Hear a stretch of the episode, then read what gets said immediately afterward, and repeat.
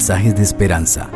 Reflexión diaria en el plan Reavivados por su palabra con el pastor Álvaro Rodríguez. Un saludo cordial queridos amigos. Hoy nos encontramos para dar lectura al capítulo 3 del primer libro de Reyes. En él nos encontraremos con el casamiento de Salomón, el pedido de sabiduría a Dios y la prosperidad y la misma sabiduría de Salomón en su momento de fulgor. Vamos a pedir que el Señor nos dirija al hacer lectura de su santa palabra. Nuestro querido Dios, muchas gracias te damos por la vida. Estamos listos para hacer la lectura de tu palabra, pero reconocemos que somos pecadores y que necesitamos de tu perdón. Es por eso, Señor, que en este momento pedimos que perdones nuestras faltas y que nos limpies de todo pecado y mal. Y al leer tu palabra, nos hables a través del texto bíblico. Enséñanos, Señor, a través de ella, ilustra nuestra mente, ayúdanos a entender el mensaje. En el nombre precioso del Señor Jesucristo. Amén. La palabra del Señor dice así. El rey Salomón se casó con la hija del faraón, rey de Egipto, y quedó emparentado con él. Luego llevó a su esposa a la ciudad de David mientras terminaba de construir su palacio, el templo del Señor y las murallas de Jerusalén. En esos tiempos el pueblo ofrecía sus sacrificios al Señor en los lugares altos que estaban en lo alto de los montes, porque aún no se había construido un templo para el Señor. Salomón amaba al Señor y cumplía los estatutos ordenados por su padre David, pero también ofrecía sacrificios y quemaba incienso al Señor en los altos de los montes. Salomón acostumbraba a ofrecer sus sacrificios en Gabaón, porque era el altar principal y allí ofrecía mil holocaustos. Pero una noche en que Salomón dormía en Gabaón, el Señor se le apareció en sueños y le dijo, Pídeme lo que quieras, que yo te concederé. Entonces Salomón dijo, tu misericordia siempre acompañó a tu siervo, mi padre David, porque se condujo delante de ti con sinceridad y fue un hombre justo y te entregó su corazón. Tú has sido misericordioso con él porque le has concedido que un hijo ocupe su trono, como hoy podemos verlo. Ahora, Señor Dios mío, tú me has puesto en el trono que ocupó mi padre David Reconozco que soy muy joven y que muchas veces no sé qué hacer. Ese siervo tuyo se halla en medio del pueblo que tú escogiste y que es tan numeroso que es imposible contarlo. Yo te pido que me des un corazón con mucho entendimiento para gobernar a tu pueblo y para discernir entre lo bueno y lo malo, porque ¿quién es capaz de gobernar a este pueblo tan grande? Al Señor le agradó la petición de Salomón.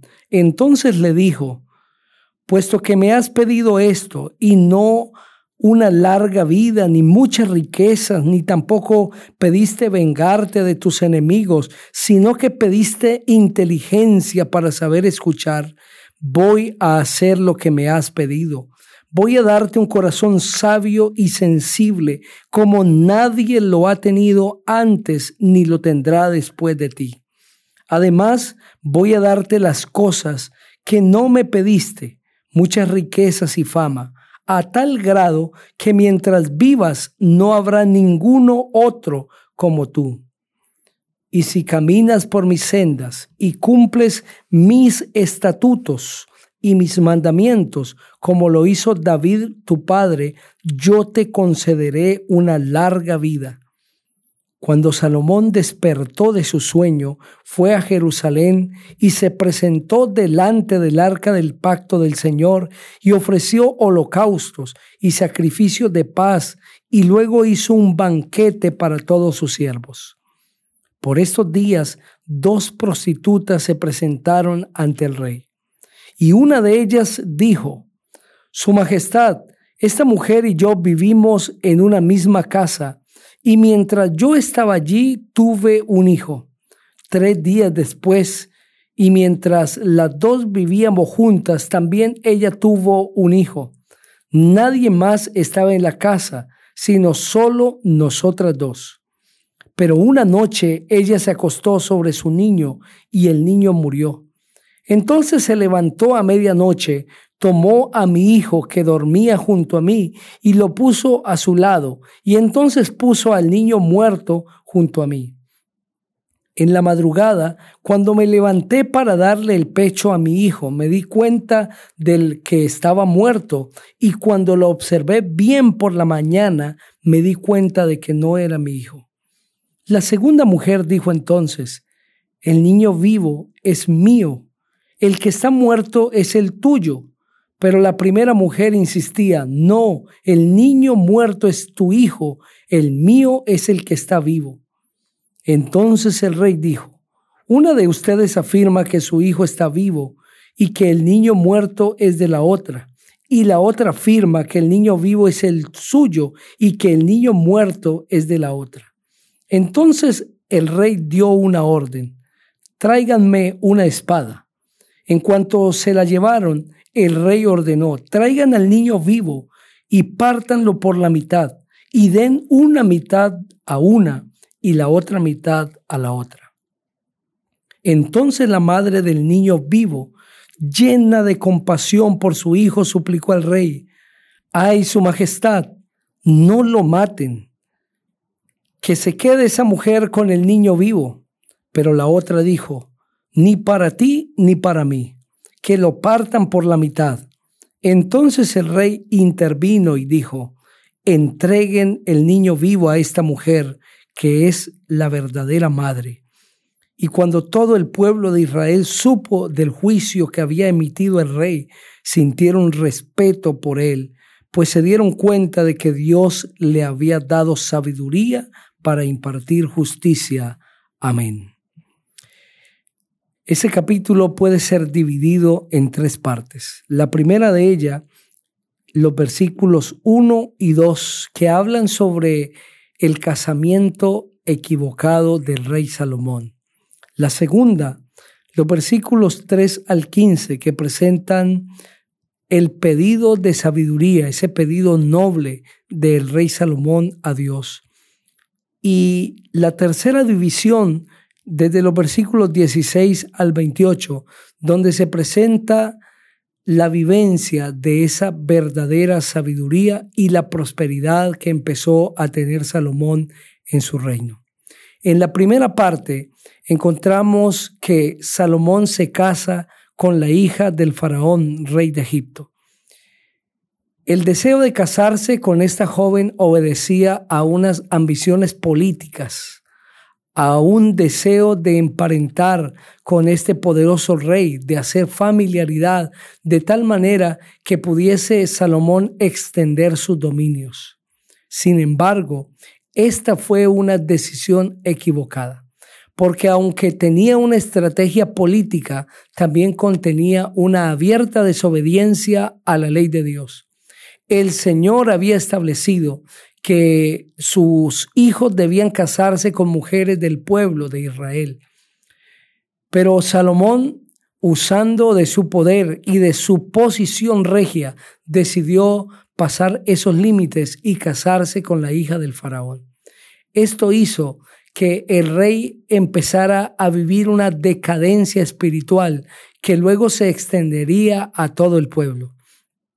A tal punto que el rey terminó quemando incienso y ofreciendo sacrificios en lugares altos, viviendo una vida idolátrica, porque esta mujer, como otras que consiguió, lo apartaron del camino del Señor, hicieron que su corazón se apartase de los principios santos, perfectos e inocentes que desde su niñez su padre le había enseñado. ¿Cuántas personas en este mundo, al contraer matrimonios que Dios no ha sancionado, no solamente apuestan su bienestar presente y su bienestar terreno, sino la vida eterna. La decadencia moral y espiritual del rey Salomón obedeció desde su comienzo a la desobediencia. Y desde este momento, cuando está iniciando su reinado, ya el rey empieza a deslizar sus pies por el resbaladero de la desobediencia y del apetito desbordado, de la complacencia, de los deseos carnales, que finalmente se convirtió en la trampa de la vida de este rey. El Señor ha establecido unos límites para el cristiano y es que no se case en yugo desigual. Esa expresión yugo desigual implica que el cristiano ha de casarse con el cristiano, con el que vive una experiencia de fe semejante, con el que va en la misma dirección y va camino hacia el reino de los cielos. Sin embargo, cuando un cristiano decide pasar este límite que Dios ha puesto y desobedecer, lo que traerá esa siembra serán unos amargos frutos, será una vida de sufrimiento. Muchas personas no solamente han apostado su bienestar terrenal, sino la vida eterna al decir sí en el altar con la persona equivocada. ¿Cuánto deberíamos orar antes de decir sí? Y aún más, ¿cuánto deberíamos orar antes de contraer matrimonio, sabiendo que estamos ligando nuestra vida a otra persona que nos podrá ayudar en nuestro crecimiento espiritual o más bien desanimar? En la segunda parte del capítulo, Salomón se encuentra con el Señor en Gabaón.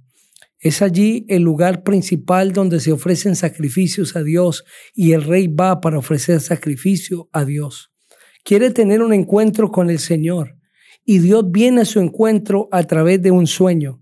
Y es allí cuando Salomón tiene un diálogo especial con Dios. Se le recuerda al rey Salomón por ese encuentro que tuvo con el Señor, en el que Dios le da el privilegio y la oportunidad de que de una manera voluntaria y sincera pida lo que desee y el Señor le iría a conceder ese deseo. Salomón no pide riquezas, poder, no pide fama, lo que pide es sabiduría.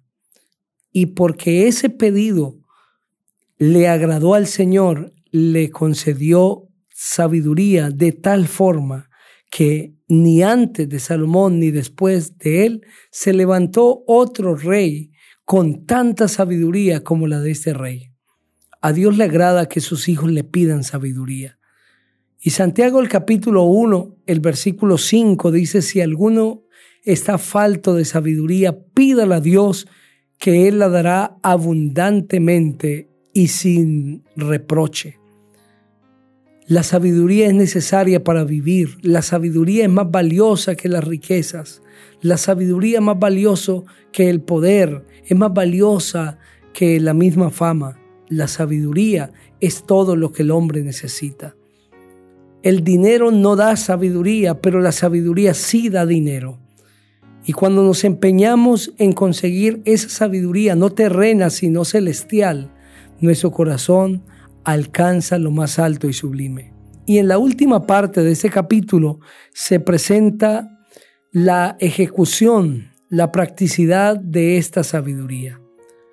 Frente a esta situación de dos mujeres que reclamaban por un niño vivo cuando no habían testigos, Dios le dio de tal manera a Salomón sabiduría que pudo ejercer justicia y esto hizo que delante de todo el pueblo se reconociera que Dios le había dado sabiduría al rey.